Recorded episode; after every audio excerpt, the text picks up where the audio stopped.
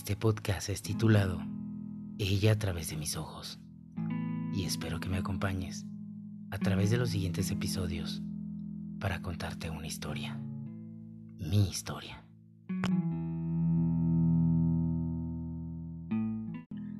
Voy a enfocar este podcast y su transmisión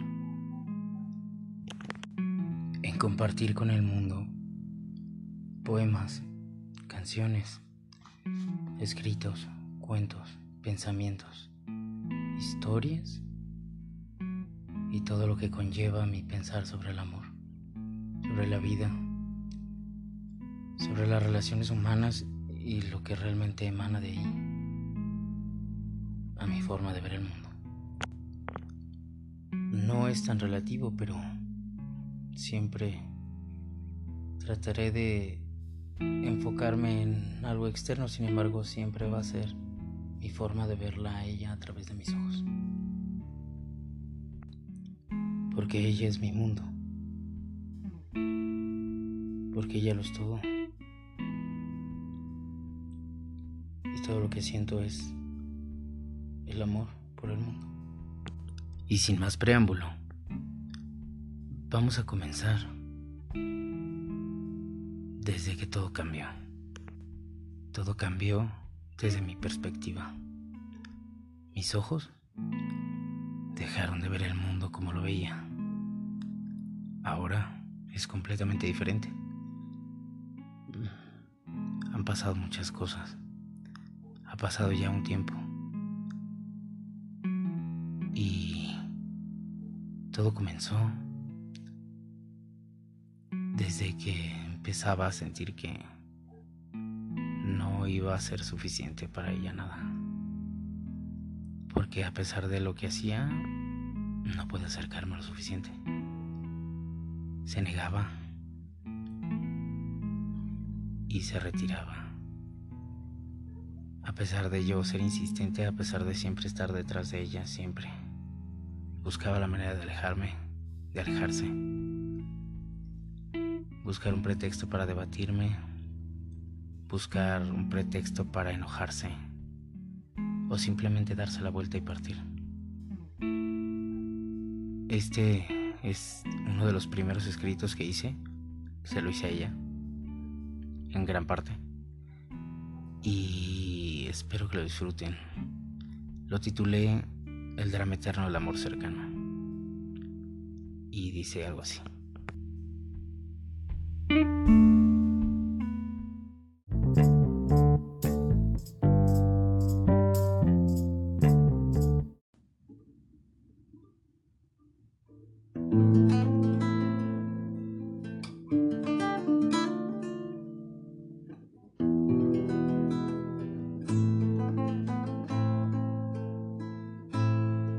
Las manos al fuego por su amor. Entregaba su esencia y su existir con tal de verla sonreír.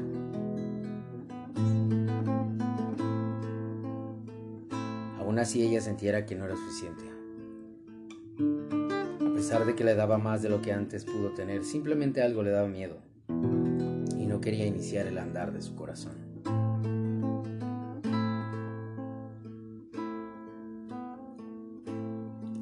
Había sido lastimada muchas veces y temía que volviera a suceder.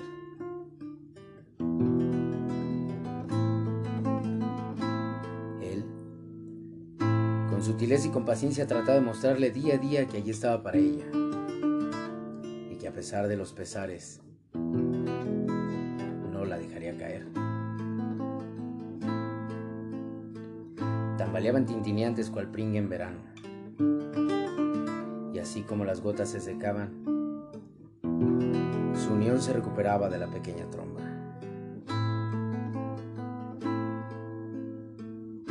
Pero poco a poco, el verano se volvió invierno y aquellas gotas ya no secaban en la acera.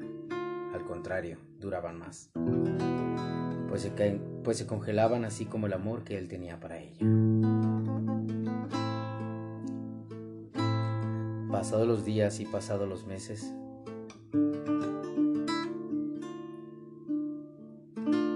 él se fue acostumbrando a su indiferencia.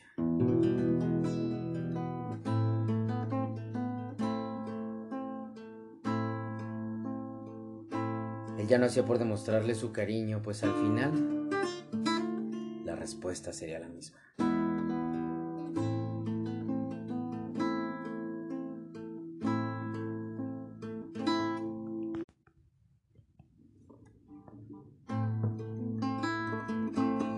Él empezó a morir por dentro. Su corazón lacerado y sin remedio de pronto dejó de sentir. Perdió su luz, perdió su brillo. Su briosa estampa. Aquel ya no era el que la empezó a conquistar. Con compasión hacia sí mismo decidió marcharse y no voltear atrás. Pues sabía que a pesar de los detalles, de las acciones, de los corazones y de los bombones, sintió que ella simplemente no le amaría jamás se permitiría encontrar el amor junto a él.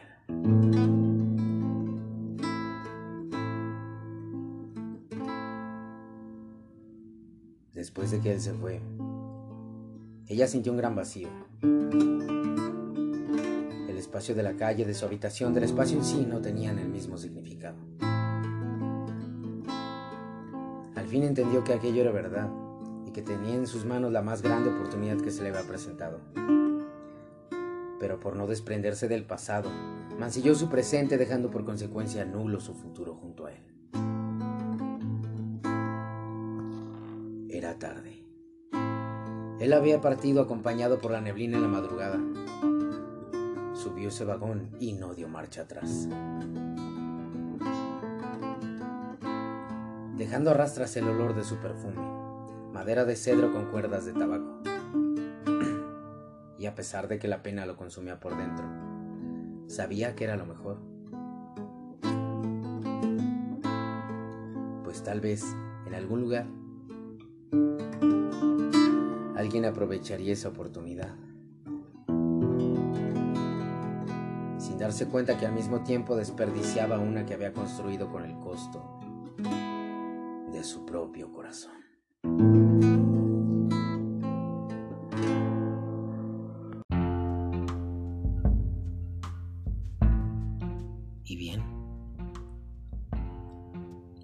Drama eterno del amor cercano se refería un poco al sentir cómo desesperadamente trataba de hacer lo que fuera por estar con ella y sin embargo la veía sin interés.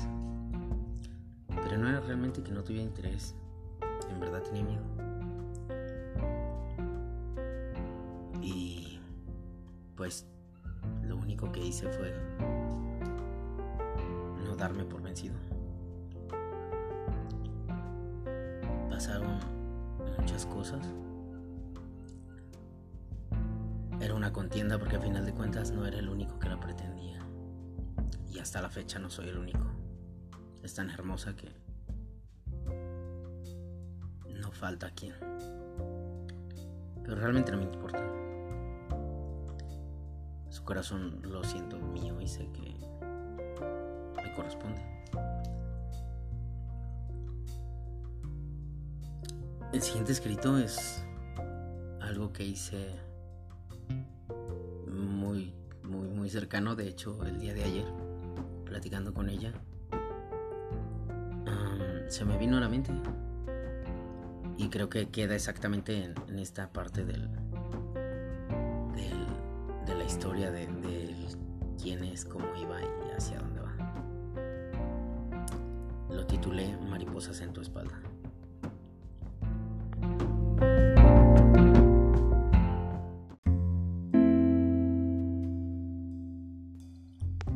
Mariposas en tu espalda. Y mientras otros sienten mariposas en el estómago, tú tomas un insecticida para ahuyentarlas.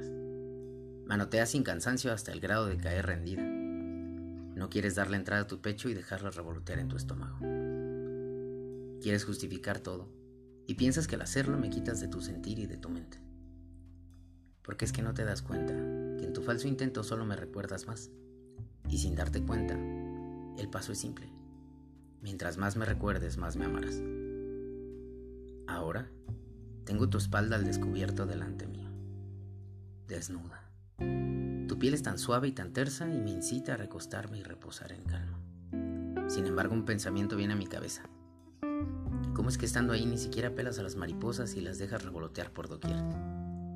Así que sin dudarlo ni un momento, tomo algunas en el aire mientras están pasando frente a mis ojos y las anudo a tu espalda pegándolas con un beso. Con mis dedos dibujo nuestros nombres con tinta invisible entrelazados muy cerca de tu corazón. Así, mientras estén ahí atadas no podrás espantarlas, porque no las verás. Por ende tu cabeza no las tomará en cuenta y así corazón, mariposas y yo nos alojamos para siempre en ti, hasta que la razón, a pesar de su olvido, no se percate de ello, y las mariposas siguen una eternidad en tu espalda.